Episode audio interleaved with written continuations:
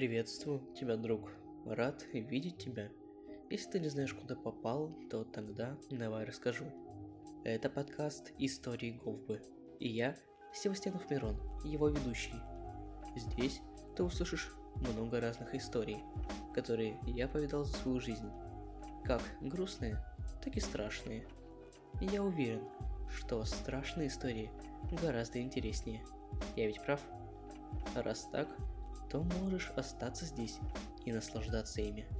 Но я пока что прощаюсь с тобой. Приятного тебе прослушивания.